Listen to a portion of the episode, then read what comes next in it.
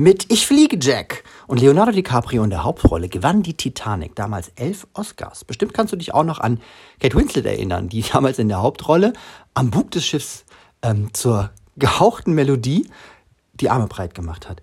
Ähm, Kopfkino ist das Thema der heutigen Podcast-Folge, zu der ich dich ganz herzlich begrüßen darf. Hallo! Bei berühmten Filmen, da wissen wir oft noch ganz genau, was zum Erfolg beigetragen hat.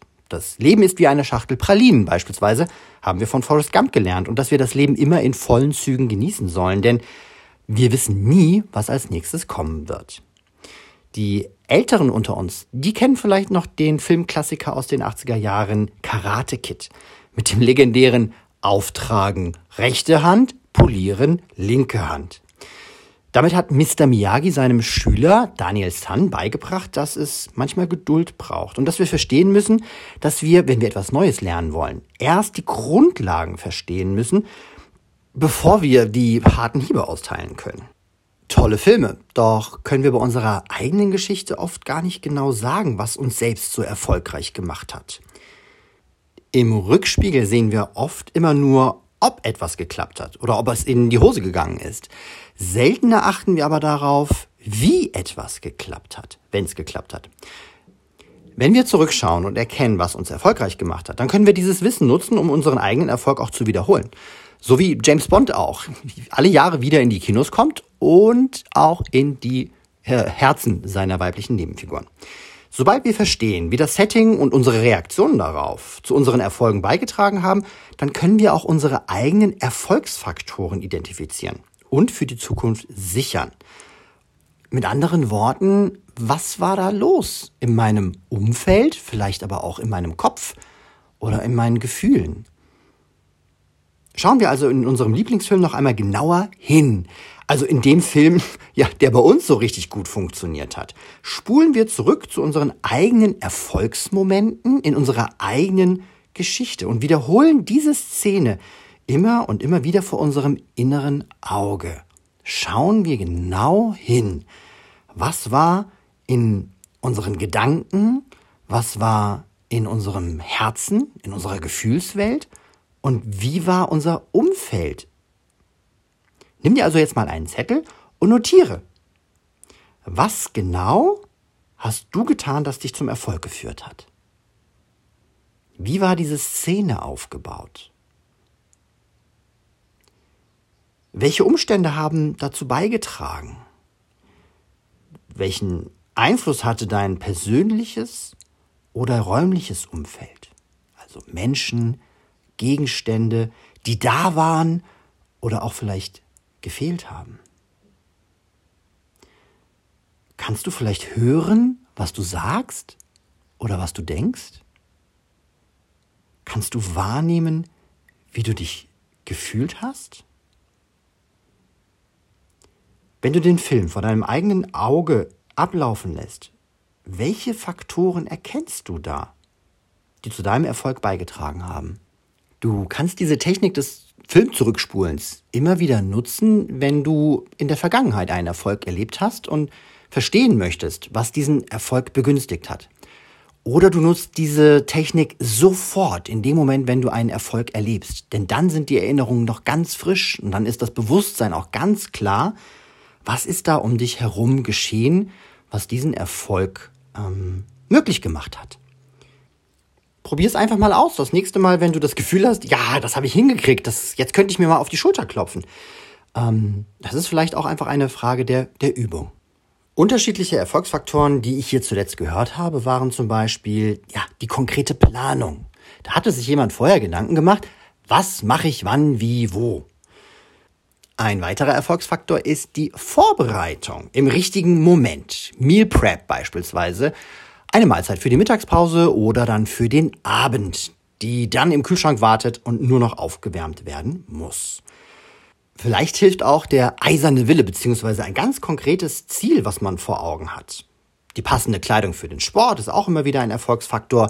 Sprich also morgens direkt schon die Sportschuhe einpacken und die Tasche in den Kofferraum.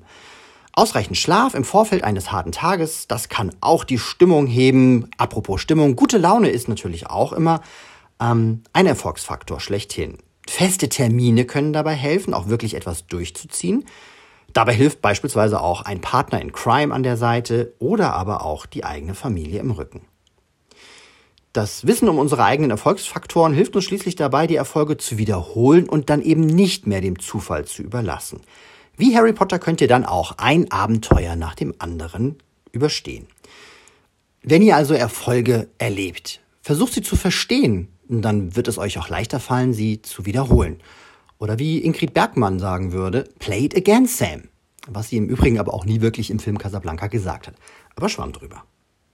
Kopfkino hilft uns im Übrigen nicht nur retrospektiv, also in der Rückschau, sondern seit dem zitatwürdigen 80er Jahre Filmklassiker Dirty Dancing wissen wir nicht nur, mein Baby gehört zu mir, sondern auch, dass die Simulation ein probates Mittel ist, ja, um sich auf den großen Moment vorzubereiten.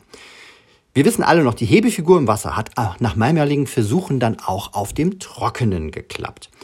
Und man muss sich nicht mal nass machen. Die Simulation geht sogar rein in Gedanken. Wie? Mit Hilfe mentaler Übungen stellt man sich einfach im Geiste vor, wie man in bestimmten Situationen denken, fühlen und sich verhalten will. Durch regelmäßiges Training verankern sich dann diese mentalen Bilder im Unterbewusstsein und zeigen sich dann automatisch auch im realen Leben. Das ist Kopfkinowissenschaft. Ernsthaft jetzt, wenn wir Handlungen oder Bewegungen, die wir umsetzen wollen, vor unserem inneren Auge ablaufen lassen, spricht man auch von einer mentalen Simulation. Diese bei Neurologen und Sportwissenschaftlern anerkannte Technik ist ein Hilfsmittel, um Handlungen zu planen oder aber auch Handlungsabläufe zu verinnerlichen. Wir können diese mentale Simulation also zum Trainieren oder aber auch komplett neu erlernen einsetzen. Dabei ist es wichtig, dass wir uns auch vorstellen, wie sich die Handlung oder halt auch die Bewegung anfühlen würde. Das trainiert die Nervenzellen in unserem Gehirn gleich doppelt. Und so geht's. Wir machen jetzt eine kleine Übung. Du darfst dir vorstellen, was du gerne in Zukunft für einen Erfolg wiederholen oder erleben möchtest. Vier Schritte führen dich dorthin und du kannst, wenn du möchtest, jetzt, jetzt, ja, deine Augen schließen, machst dir bequem und atme bewusst dreimal tief ein und aus.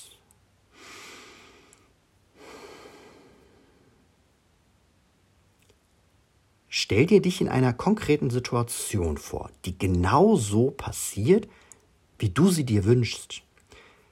Versuche dir dabei nicht zuzusehen, so als ob du ja einem Film zuschauen würdest, sondern versetze dich in die Ich-Perspektive, als könntest du beim Blick nach unten deine eigenen Füße sehen.